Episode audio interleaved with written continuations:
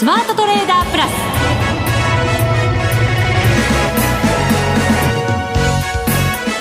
全国のリスナーの皆さんこんにちは。内田まさです。この時間はザ・スマートトレーダープラスをお送りしていきます。え今日も福永さんは電話でのご出演です。福永さん。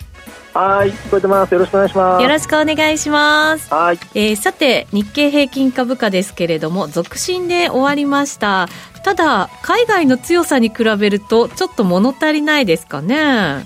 ねえ、その物足りないと言っていいのか、うんあるいはもう本当になんとか持ち直して終えたっていうふうに考えればいいのかね、難しいところかとは思うんですけども。かなりね、伸び悩みましたもんね。えー、そうですよね、えー、で、日経平均なんか一時ね、マイナスになる場面があったりしましたので、はい。まあ、そういうところからすると、まあ、なんとか取引終了にかけてはね、100円近くまで上げ幅広げたということで、まあ、ただ、あの2万8000円、本当重たいですね。いや、これ、意識されてますよね。ねえ。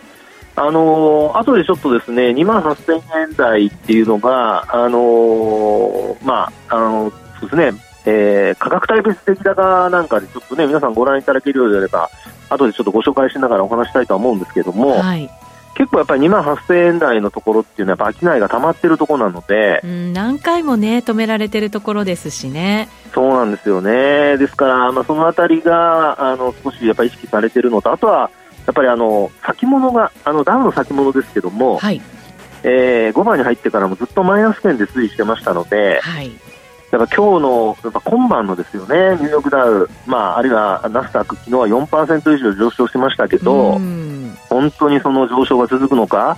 前回の FOMC でも、ね、0.75%上げた後あの当日は上がりましたが、はい、その後は株価ちょっとね、ダウ弱かったですからね、ダウっていうかアメリカ株は。でも今回はね、なんとなくその上昇ペース、はい、利上げのペースが緩まってくるんじゃないのっていうようなね、中になってきましたから、はい、ちょっと違うんじゃないのと思ったりもしますけど、どうでしょうね。ねそのあたり、今日はですね、いろいろあのちゃんとデータをもとに皆さんにいろいろとお話をしたいなと思っておりますよ。わかりました。この後のコーナーでじっくり伺っていきます。よろしくお願いします。はい、はい、よろしくお願いします。えー、さて番組ではレギュラー出演者への質問を募集しています。番組パーソナリティの福永さんはもちろん月1ゲストのマネックス証券吉田さん岡本さんへの質問もお待ちしています。番組ホームページにあるスマトレ質問箱にお寄せください。それでは番組進めていきましょう。この番組を盛り上げていただくのはリスナーの皆様です。プラプラスになるトレーダーになるために必要なテクニック心構えなどを今日も身につけましょう。どうぞ最後まで番組にお付き合いください。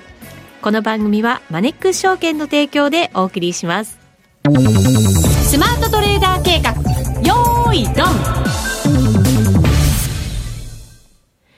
さあ、それでは引き続き福永さんに株式相場の分析をしていただきましょう。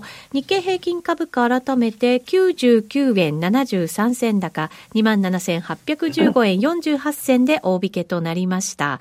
率で見ますと0.4%の上昇です。福永さん。はい。えー、株価の方はですね、今お話ありましたように、まあ、あの結果的にはまあ小幅高というところで終えたんですが、はい、まあ、一応あの、ね、日々のその値動きで見ますと、あの一応、今日の取引時間中の高値で見ますと、2万8015円に乗せたりとかしてますので、そうですね、寄り付き、はい、結構直後でしたよ。そうですよね。ええ。ですので、一応、まあ、高値更新はしてるんですよね、取引時間中の。うん、はい、してます。はい、そこから、あの、押し返されたっていう状況ではあるんですけど、うんあの流れとしてはですね、あのいい方の話をさせていただくと、あの5日移動平均線上回ったまま終えてますし、そうですね、なんとか上回ってますね。そうなんですよね。うん、であと、あの、先週お話ししていた200日移動平均線を上回った日数。はい。先週はあの2日目だったんですけども、ええ、まあ先週金曜日以降もずっと200日線あの上回った状況ですので、まあ、今日でなんと2、4、6、7日目ということになりますね。前回は確か3日間だけだったっておっしゃっててね。そうです、そうです。6月ね、えー、3日間だけでしたよって話をしてましたが。はい、そうですよね。はい。ついに7日、倍以上になってまいりました。おそうすると？ちょっと雰囲気違うぞっていう感じですか、はい、まだ早い、まだ早い。まだ早い。せっかちなもんですから。いやいやいやいや。いや、わかりますよ、気持ちはね。そうですよね。ねちょっと流行る気持ちがありますよ。はい。ね、で、あとですね、加熱感についても前回お話したんですけど、えーまあ、やっぱりあの83%を超えてくると、なかなかあの買いがやっぱりあの続かないというか、まあ、金曜日まで、えーまあ、83.33%までいったんですけど、はい、その後はやっぱりちょっと上値が重たくなっちゃったっていうところなんですよね。月カート下げて、水木と上がってきました。はい、そうです。で、ちなみにあの、今日で内田さん、サイコロジカルラインって何パーセントだと思いますかえーと、はい。えーとね、なんか数えてますね。75ぐらい？ああ、いいとこ言ってますってか、ぴったりです。はい、正解です。ありがとうございます。75%なんですよ。はい。なのでですね、このまま、あの、まあ、あ75%台を例えばキープするとなると、それだけなら逆に言うと強いってことになってきますから。強いままってことですよね。そうですよね。ええ、なので、あの、水準的には、こう、202線を維持するっていう期待がどんどん、こう、まあ、継続するってことになるんじゃないかと思うんですよね。はい。はい。で、一方でこれがですね、逆にこう、落ちてきた場合、うん、その場合には、やっぱり、あの、えー、上昇している日のあの割合があの小さくなってきているということになりますから、ええ、まあ、逆にあの下落している日の割合が増えているということになりますよね。うん、となると、あの値動き的にはやっぱり弱くなってくるっていうことになりますので、まあ、逆に今回、今の段階では202線を割ることにつながっていくということで、サイコロジカルラインが低下するっていうのはあんまり良くない傾向っていうふうに考えた方がいいかなと思いますね。加熱感を冷ますっていう意味合いもありますけど、はい、今のこの状況の中での下落が続くっていうことは避けたいんですね。そうですね。もうあのピークアウトしちゃうってことになっちゃいますからね。うん、そうなんですね。はい、えー、で、あの、今、まあ、この状態で、えー、まあ、高値持ち合いっていうところなんですけど、えー、明日で、まあ、あの、週足が確定しますよね。はい。月足も確定しますね。ええー、月足も確定しますよね。ええということで、あの今度はちょっと週間の動きに注目していきたいんですけど、はい、えー、こちらはですね、先週、実はあの日経平均なんですけど、あの先週の終値よりも、うん、今週、今のところで見ると、実はあの株価、値下がりしているんですよね。そうですね。今日だと100円近くですね。99円ぐらい。はい、その通りです。はい、ですから、今日上げてくれたおかげで、だいぶその下げ幅分を縮めたっていう形ではあるんですけど、はい。はい。で、あの、先週はですね、そういう意味で見ますと、あの、えー、移動平均線で見ると、13週移動平均線ですね、週足の。はい。で、この13週移動平均線の上を先週は上回って終えてるんですよね。はい。で今週は今のところ、まあ、なんとか、えー、13週移動平均線に届いていないというところなんですよね。えっ、ー、と、先週は上回ってたけど、あ、失礼。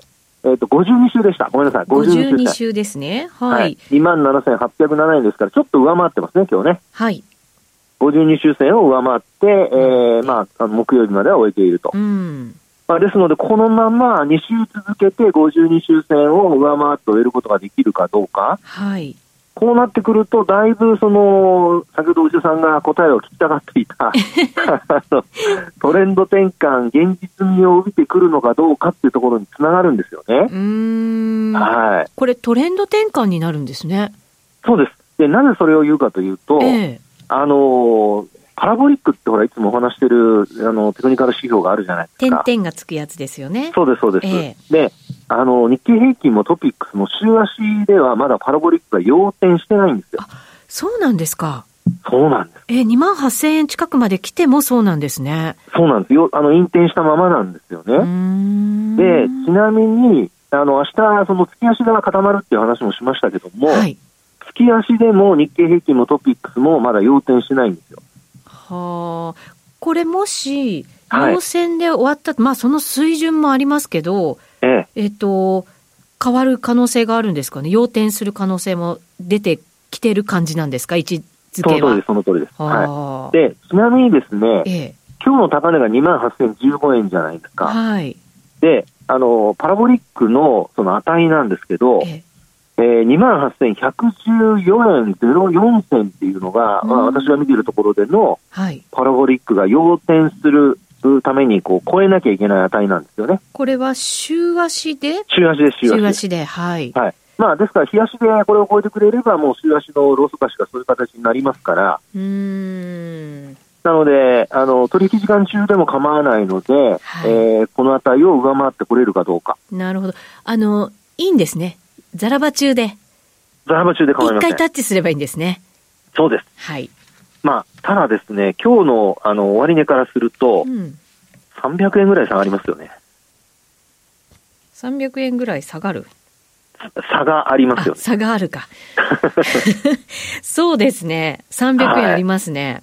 はい、なので、うん、まあ、あの、欲を言わなくて、300円上がらなくてもですよ、いずれにしても2万8000円に接近しておいて、あの、週末、明日月月足も固まりますけども、ええ、終えてくれると、あの、翌月、その、8月に入ってから、パラボリックってこれ下向きなので落ちてくるじゃないですか。はい。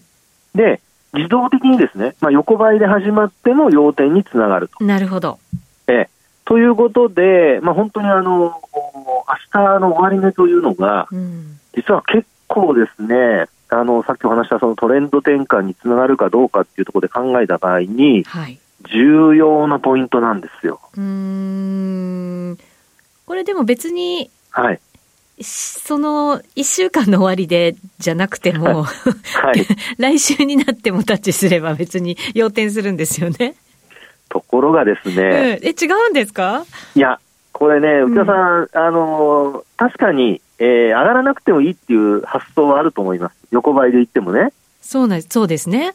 ね、ただ、株価って上がらないで横ばいでじっとしてるってことってありましたっけ？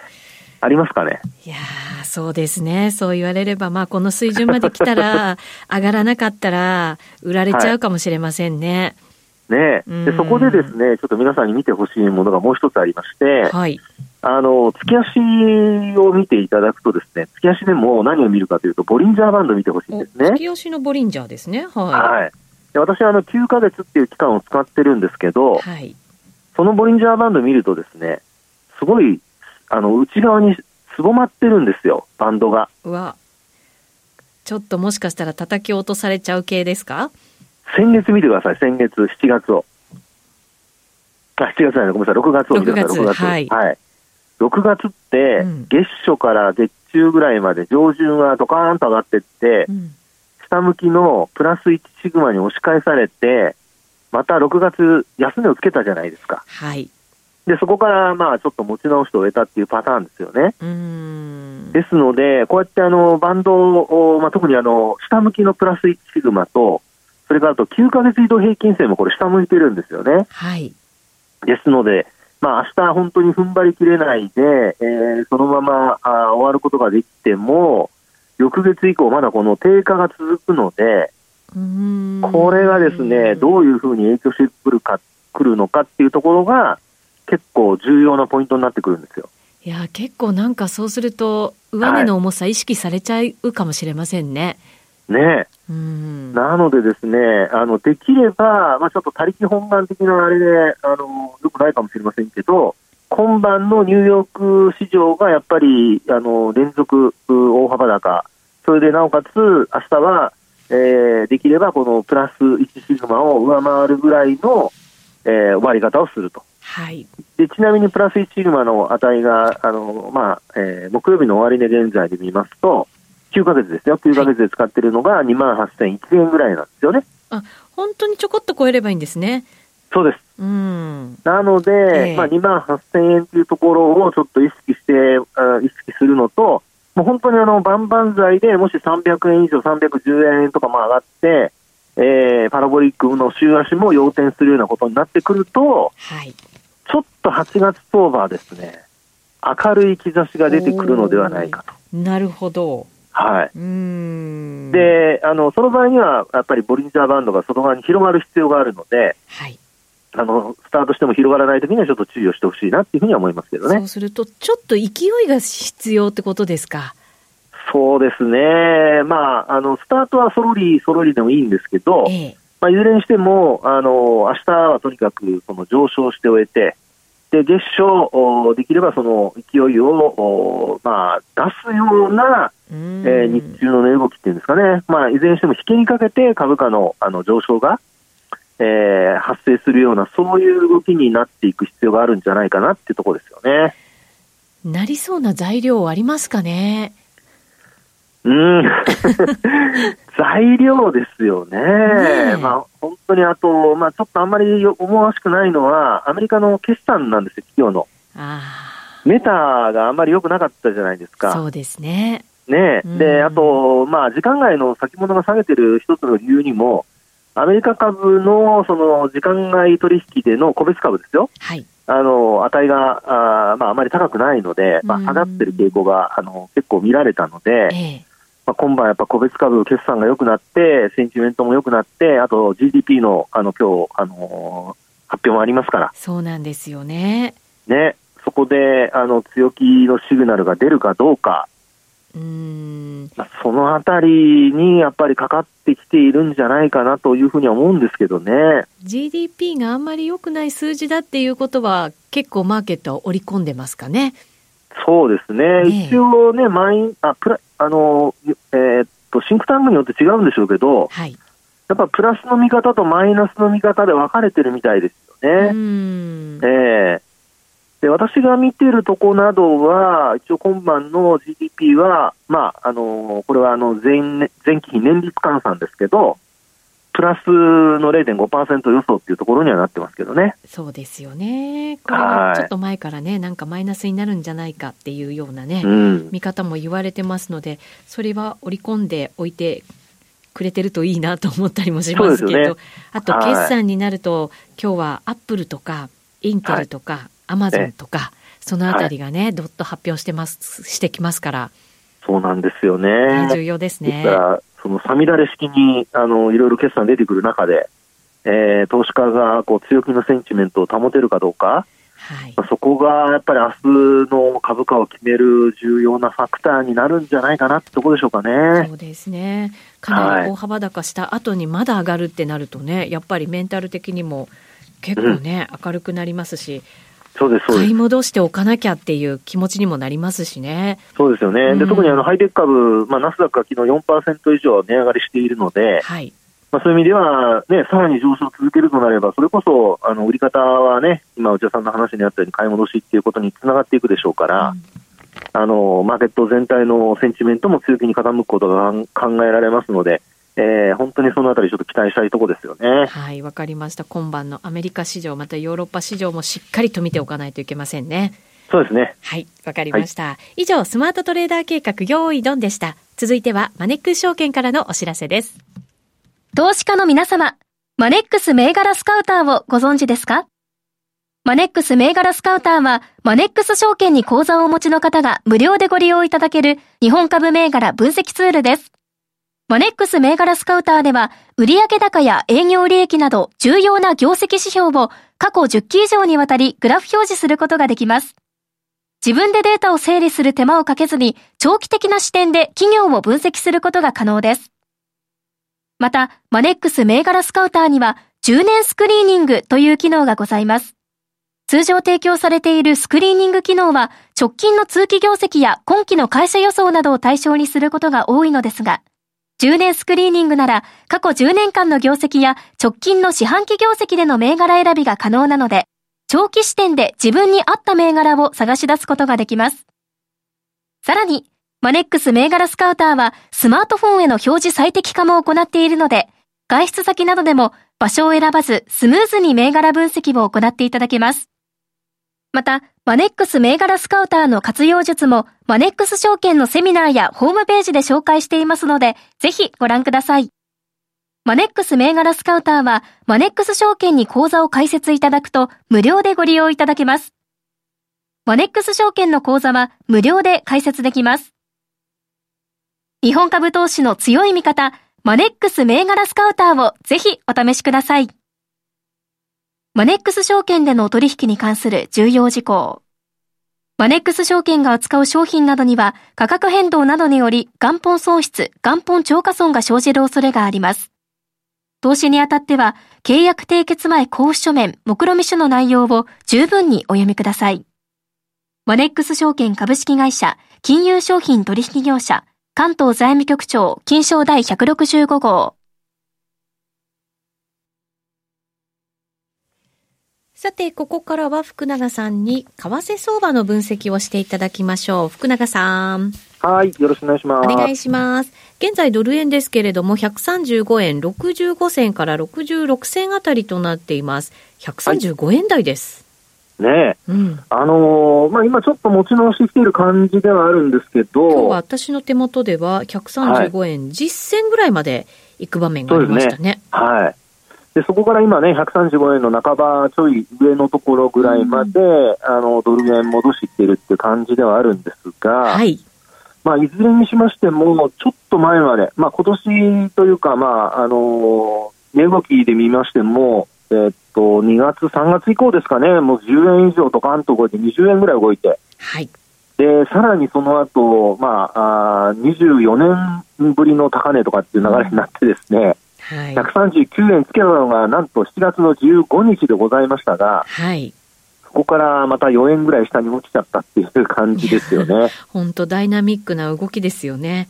ねえ、うん、まあですから、個人の方で、まあ、やっぱり、あのドル高が続くっていうふうに見られてた方は、ちょっとね、ここに来て利益がちょっと少なくなったか、あるいは、まあ、あの、後から買っちゃった人は、ひょっとすると、プラスマイナス、まあ、トントンぐらいまでになっちゃってるって人もいるかもしれないですね。うん、そうですね。これ、どうなんでしょうね。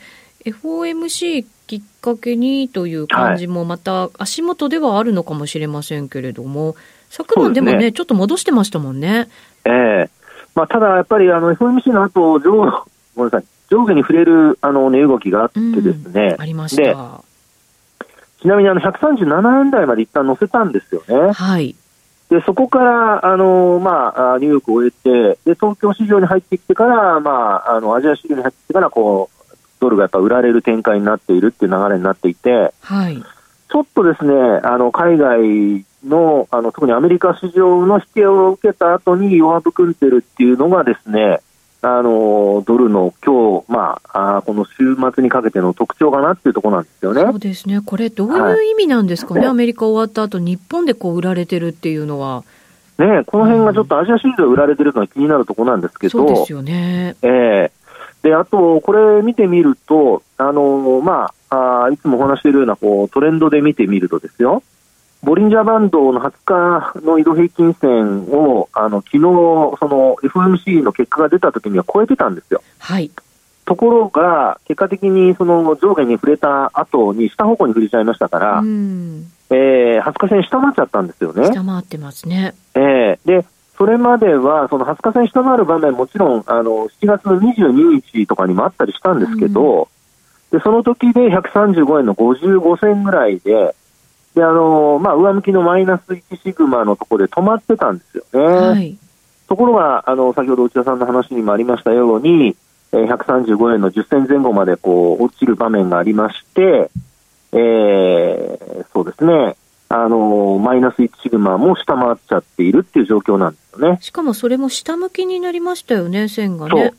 その通りですね。うん、まあ、ですので、ちょっとですね、これ、あの、今日戻しきれないとなると、はいあの、少しこう、今の内田さんの話にあったように、あの、バンドの向きがですね、外側に広がっちゃう可能性が出てくるんですよね。はい。で、広がってくると、そのまま、あの、まあ、あやっぱり下方向へのトレンドが出やすくなるので、うん、というのも、あの、先ほどお話したように、えー、22日の135円の55銭っていうのは直近安値だったんですけど、ええそこ割り込んじゃってますから、えー、135円を割るっていう流れもですね、えー、ちょっと注意しておかないといけないのではないかというところですよね。えーえー、万が一ですけども、今晩、あの、アメリカ市場でそこまでもし安くなったとした場合ですね、あの、次の節になるのが、えー、6月の23日につけた134円台の前半で26銭っていうのが私見てるところであるんですね。はい。で、さらにそこからまた遡りますと、今度また6月の16日っていうところになりますけど、うん、131円の、えー、私が見てるところだと49銭。はあ、結構下ですね。そうですね。まあでもね、20円、数十円、こうどんどん上がってきたと 考えると、それほどじゃないかもしれないんですが、ただ、これ、後からロングポジションを持った人にとってはとんでもないあのまたマイナスになっちゃいますのでそうですよね、えー、レバレッジ効いてる分ですね、ですからそのあたりは少し警戒を持ちながらあんまり引っ張らない方がいいんじゃないかなっていう感じはしますけどね。うんえー、なんとなくあれですか、トレンド転換しそうな感じですか？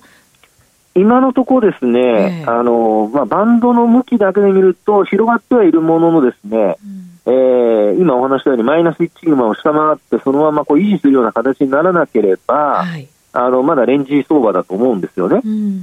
それからあと、さっきお話したような節になる価格を下回るとかそういうことがなければ一応、あの、レンジ相場だとは思うんですけど、ええ、それを下回ってくるようなことになりますと、結構ですね、えー、値動き的には、あの、下降トレンドの発生っていうのが、えー、意識されると。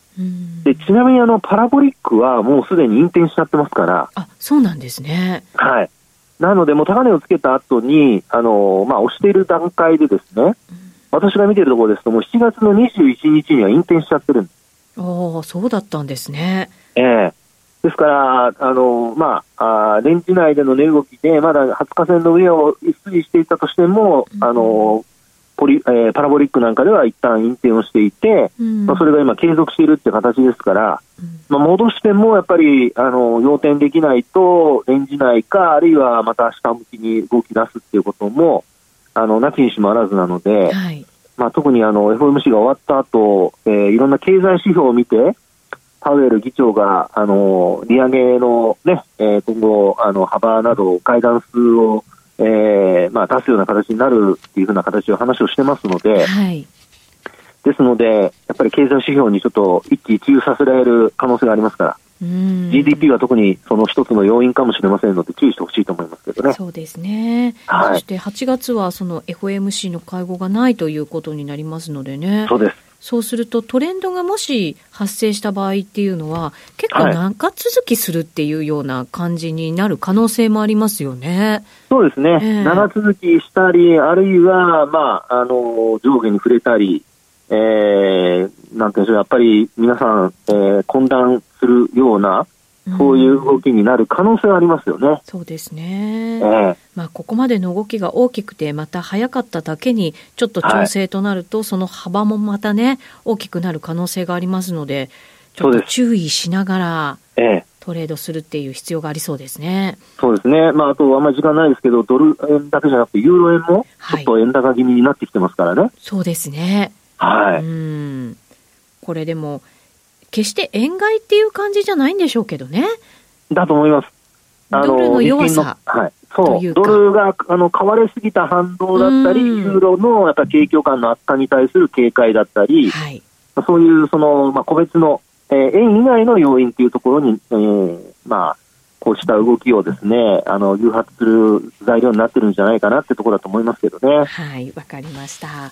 明日はなので週末ですし、月足もまたね、固まるということになりますので、いろいろチャートチェックしていただければなと思います。はい、あっという間にお別れのお時間です。ここまでのお相手は、福永博之と内田まさみでお送りしました。それでは皆さん、また来週ま、この番組はマネックス証券の提供でお送りしました。